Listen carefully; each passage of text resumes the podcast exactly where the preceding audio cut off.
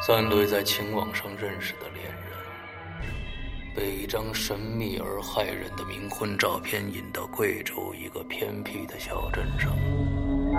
每次活着回来的只有一个人，失踪的人渺无踪影，回来的人似傻若狂。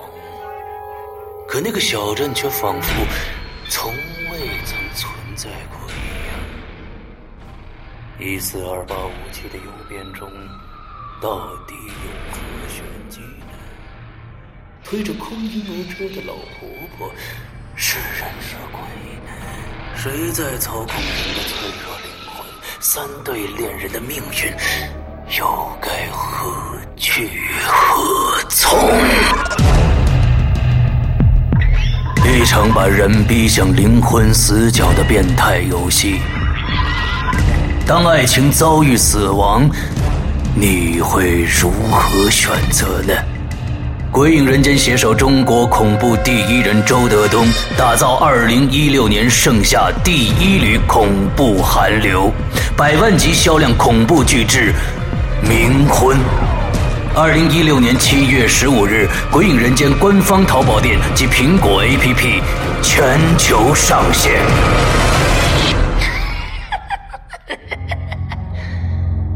小心你的爱人吧，为什么呀？他才是最有可能把你弄死的那个人。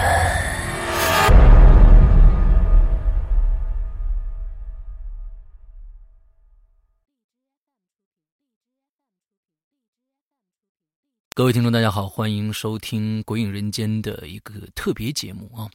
嗯，在十月三十一号，呃，万圣节的当天，我的另外一档直播节目，视频直播节目，呃，《扬言怪谈》在花椒和呃一直播这两个平台同时推出了一个圣诞节的一个特别节目。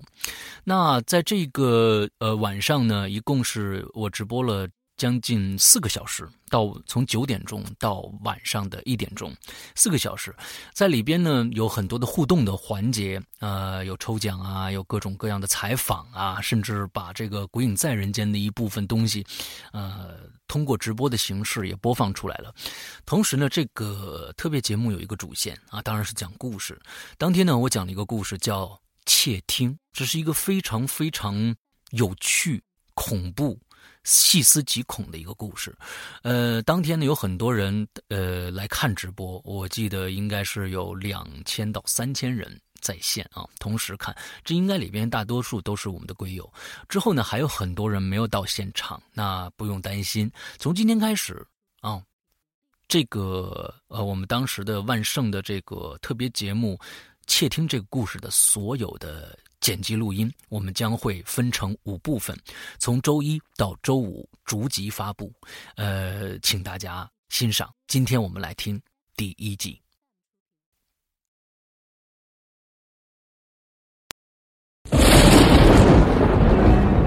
恐惧由心而发，鬼魅由眼而生，黑暗中。你敢回头吗？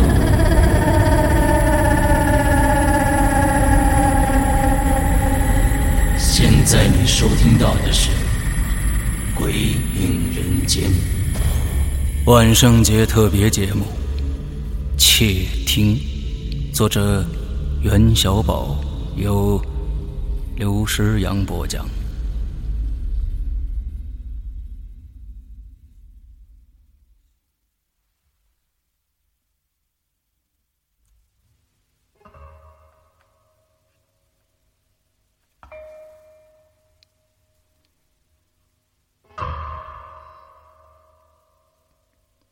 这是一栋很旧的筒子楼，灰黑色的墙皮呢，已经开始剥落了，露出深红色的砖头，像是一具被抛开的尸体，露出令人恶心的内脏来。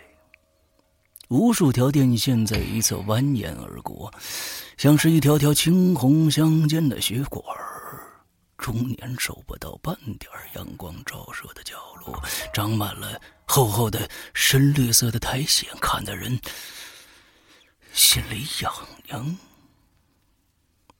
旧楼虽然只有四层，但从肮脏、破败、杂草横生的小花园向上看，还是有种阴森森的感觉，压得人透不过气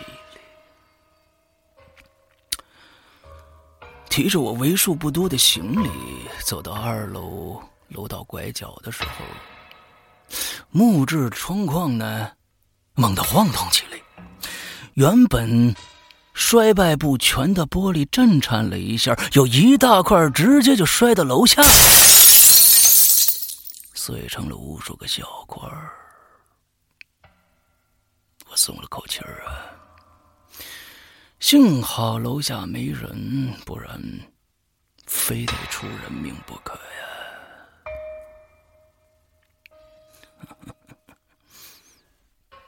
我已经做过很多次心理准备了，但事实摆在眼前，我对新家的期待与好感一下子就变成负数了。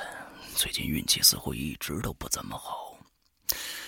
原本定在九月出版的漫画单行本，又要无限期的延迟下去了。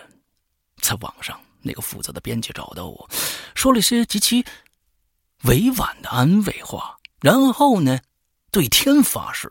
说书啊，肯定是要出的，只是时间问题。然而从年初一直拖到九月，让我对这家出版社早就失去信心了。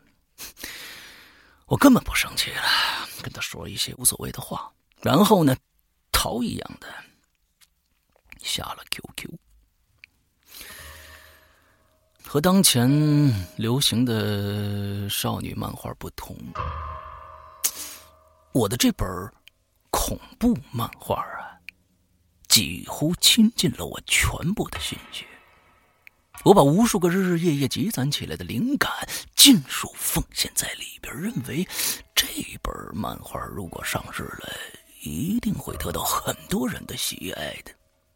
而出版社也正是因为巧妙的故事情节和美妙的漫画人物，才迫切的希望他能在漫画市场上杀出一条血路来，占有一席之地。然而，和想象的不大一。市场调查的结果似乎，年轻人对恐怖漫画的热爱少之又少，几乎可以忽略不计了。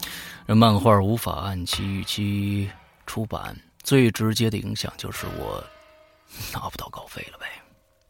而银行存折上的数字呢，让我再也没有能力支付。我市中心那个高层的房子了，那个有着大阳台和采光极好的工作室，终于成了我遥不可及的过去。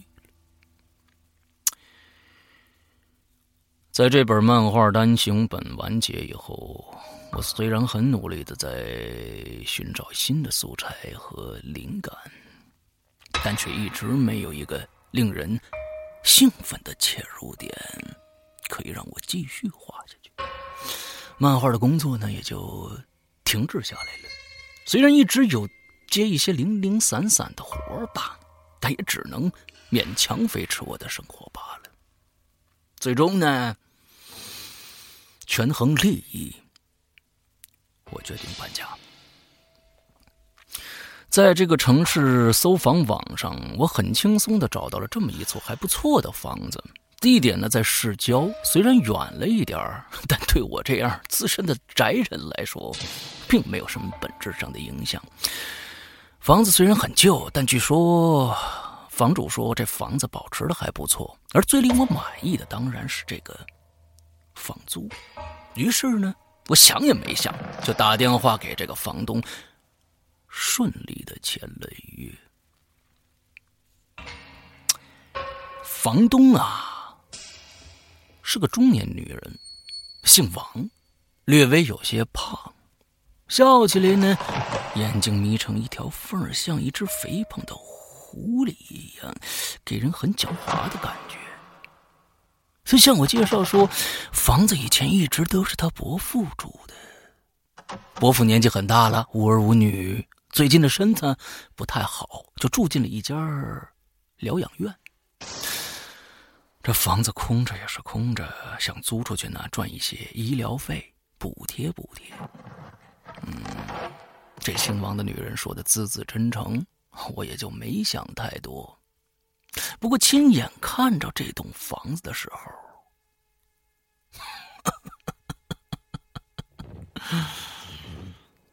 我的期待已经完全破灭。看着眼前破败的一切，我也不想再耽误时间去后悔自己的决定了。我飞快的爬上三楼，拿出钥匙打开了三零二的房门。正在开门的时候，恰巧啊，三零一的门打开了，一个戴着眼镜的斯文中年男人看着我了，显得很惊讶、警觉的问道：“哎，你你什么人呐？”我被他一问一愣啊，想了半天才回答。哦，我是这儿的租户，刚刚搬来的。什什么意思？对方显然没有放过我的意思，身子往门里头缩了缩，一只手推了推眼镜。哦，这房子是我刚刚租的。我被他的高度防备弄得很不自在。正好门也开了，我把行李放在门口，就听那个人嘀嘀咕咕的关上了门，似乎在说：“哎呀。”这这样的房子也往外租啊？这他妈造孽呀！我被他神秘兮兮的态度弄得一呆呀。嗯，虽然对这栋楼的外观很不满意，但房间里边还是收拾的干干净净的。红色的地板上。尽管有些地方的油漆已经开始脱落了，却被擦洗的一尘不染。厨房在进门的右边，卫生间在左边，然后就是一间不大的卧室。这卧室很整洁，只有一张床和一张桌子。桌子上呢，摆了一个很古老样式的。深棕色的收音机，上面烫印了一个被擦拭的闪亮发光的银色小牌子，写着“上海一九四九”。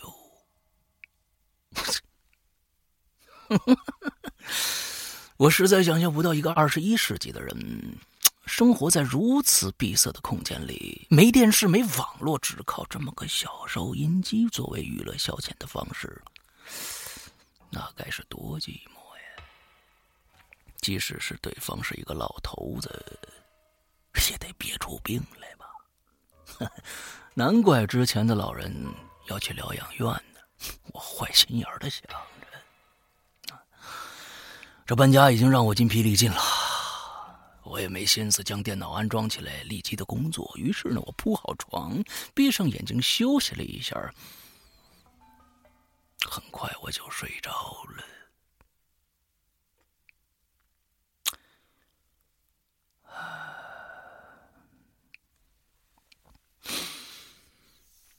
在睁开眼睛的时候，外面的天已经黑了。我看了看表，嗯。时钟已经滴滴答答的指向了八点半。我揉了揉空空的肚子，拆开行李箱，找出水壶，烧开水，冲了一碗此生我吃的最难吃的泡面。因为是郊区的关系，这栋楼和对面的几个破楼住的大多都是老人或者打工的外地人。这个时间呢？这帮人早早就睡下了，跟农村似的，坐在床上，从窗口望出去，远处黑的没有一点光芒，似乎附近只有我这儿还亮着灯。真奇怪呀，这儿的人都不需要夜生活吗？要知道。我从来都是生物钟紊乱型的，白天睡觉，晚上工作。这个时候，四周静悄悄的，似乎只有我自己的呼吸在不断的起伏着。虽然四周一点声息都没有，但不知道为何，我总觉得似乎有人在暗中窥视着。这多少让我有点不自在。我就看着。放置在桌子上的收音机，我走过去，随手拧开了它的开关。先是传来了刺耳的噪音，我连忙扭动调音节，向左转了转，噪音渐渐小了下去，里面传出了一个愤怒的啸叫声，隐隐夹杂着哭腔儿。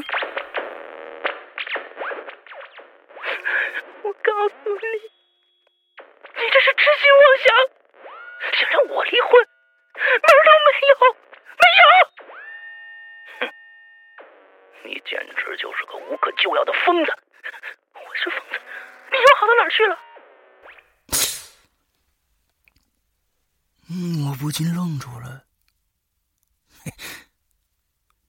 这是个什么频道啊？虽然现在的收音机已经略有被淘汰的趋势了。但这光明正大的利用吵架作为吸引听众的噱头，多少让人有些反感呢。觉着我又不满的转了转调节钮，只听收音机里又传出了清晰的声音：“条街今天怎么样啊？”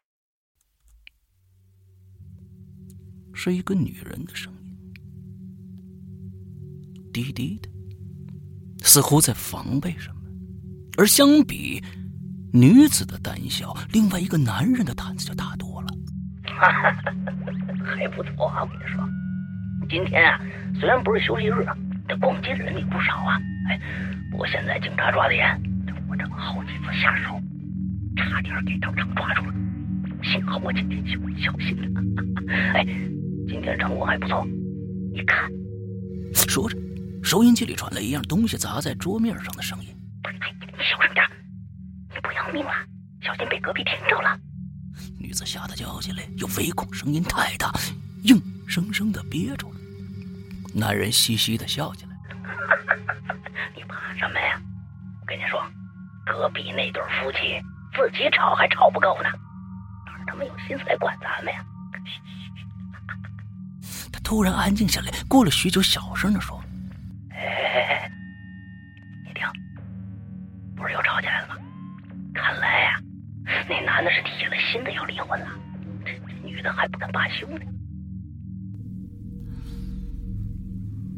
我皱紧了眉头，完全不知道发生了什么，然后带着浓厚的好奇，我把这调节钮又轻轻的转了一下，收音机里传来了一个有些熟悉的声音。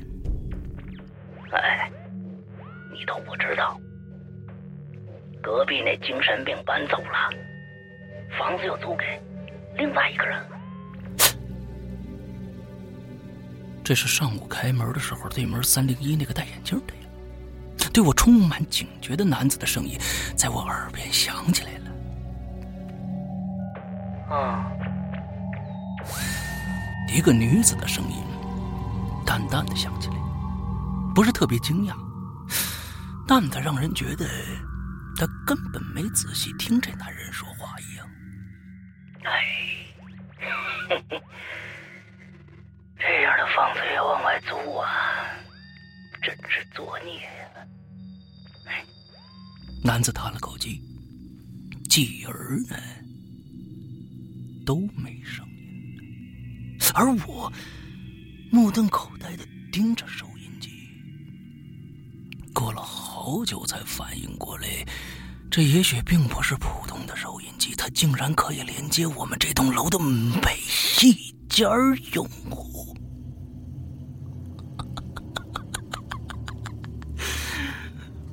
我突然咧开嘴就笑了，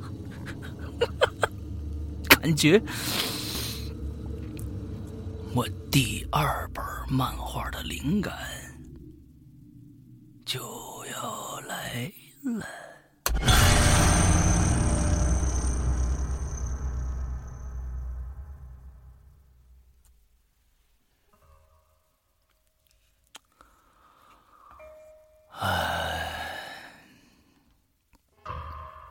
在刚刚进入漫画这个领域的时候呢，我的老师啊，曾经给我们上过一次意义非常的课。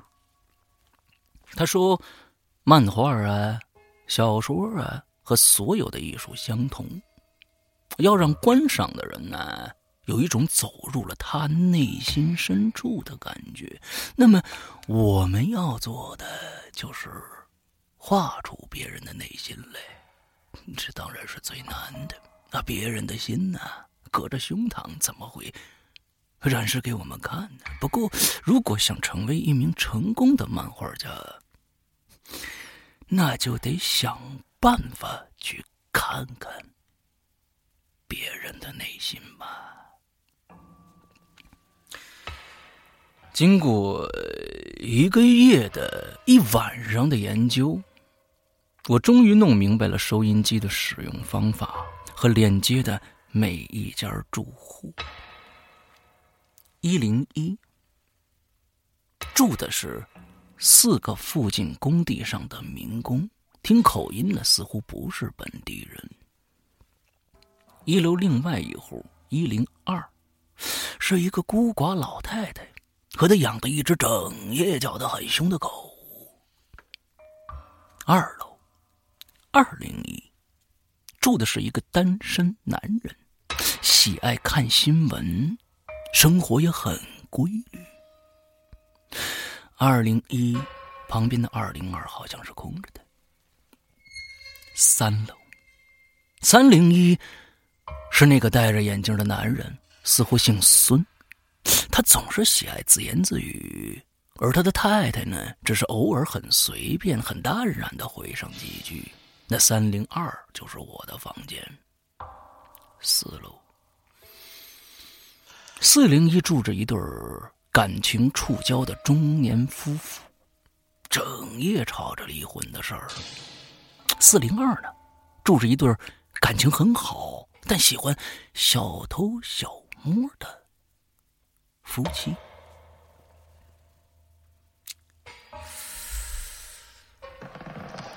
不过，刚才我说过了，二零二似乎是一间空房子，这里面根本听不到一点声音，只是很偶尔会听到一种类似什么人或者什么东西从地上爬的声音。每次听到这个声音，我的汗毛就会不自觉的立起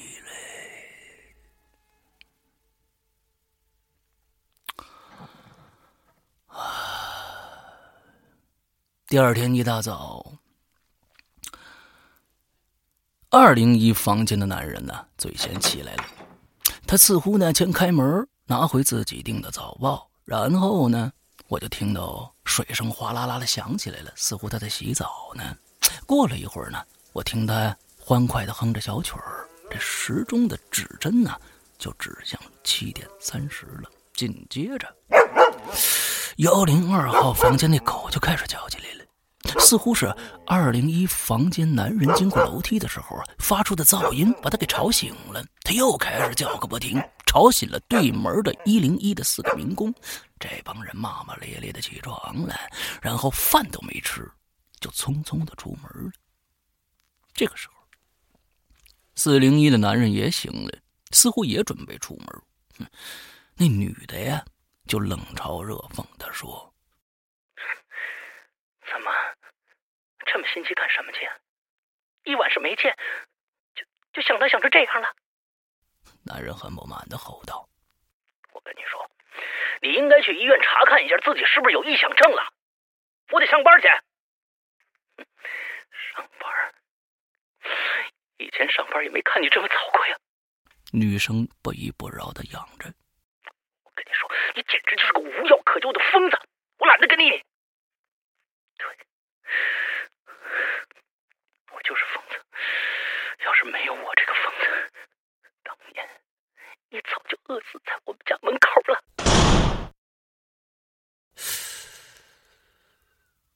没等这女的说完，男人已经摔门出去了。巨大的摔门声不但震得我耳朵嗡嗡直响，也吵醒了四零二那对夫妇。男子嘟嘟囔囔的骂他：“我靠！要他妈离就离，整日这么拖着，还让人活了，这不折磨人吗？”女子翻了个身说：“行了，你别吵，让我再睡会儿。”男人却起了身：“行行行，接着睡吧啊！现在正是上班高峰期呢，我去挤公交车去，看能不能挤回几个钱包的。”女子一下子清醒了很多。哎，你小心点啊！最近可抓的严，你可别被别人抓进去吃牢饭去啊！不没，晦气死了！哎呀，行了，你好好睡吧啊！你呀，一会儿起来楼下，你给我买点吃的啊！说着，男人兴致勃勃的出发了。然后啊，整栋楼就安静下来了，只有二零二房间，我还能听着那种让人汗毛直竖的声音，仿佛有人拖着沉重的身子在那地板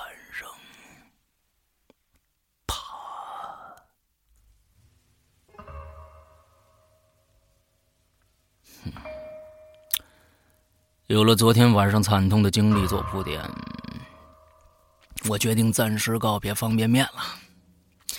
从钱包里拿出几张零钱，我套上衣服呢，就匆匆的下了楼。走过二楼和一楼的时候，我不自觉的呀，我瞥了四扇紧紧关闭的防盗门一眼，我觉得莫名其妙的兴奋。每一扇门后边可能都有一个秘密，而现在的我感觉和这些不为人知的秘密是那么的近。离小区不远呢，有一家也是唯一一家小卖部。破旧的喷绘牌匾上写着“陈伯小超市”。进去之后。四周黑洞洞的，货架上空空荡荡，只有几个蒙着厚厚尘土的包装袋扔在上面。坐在门口的黑衣老人一脸的皱纹，瞟了我一眼，随口问道：“啊，买什么呀？哦，有面包吗？有有有，门口右边那个纸箱子里。”他说完话，就自我介绍起来了：“我姓陈啊。”这周围的人呢，都叫我一声“陈伯”啊，好像 是以前没见过你呀，是新搬来的吧？哈，是。住哪栋楼啊？陈伯好奇的问。我选出一个面包来，确定没过期以后，随手指了一下那栋黑色的小楼。啊，就那个。呃，我住三零二。陈伯的表情明显僵了一截然后仔仔细细的把我打量了一番，认真的问道：“哦，这房子谁租给你的？”“哦，一个姓王的中年女人。”看着她的表情，再联想到对门昨天一直反反复复重复着说：“这样的房子也租人，真是作孽呀！”这些话。我感觉自己的背越来越冷。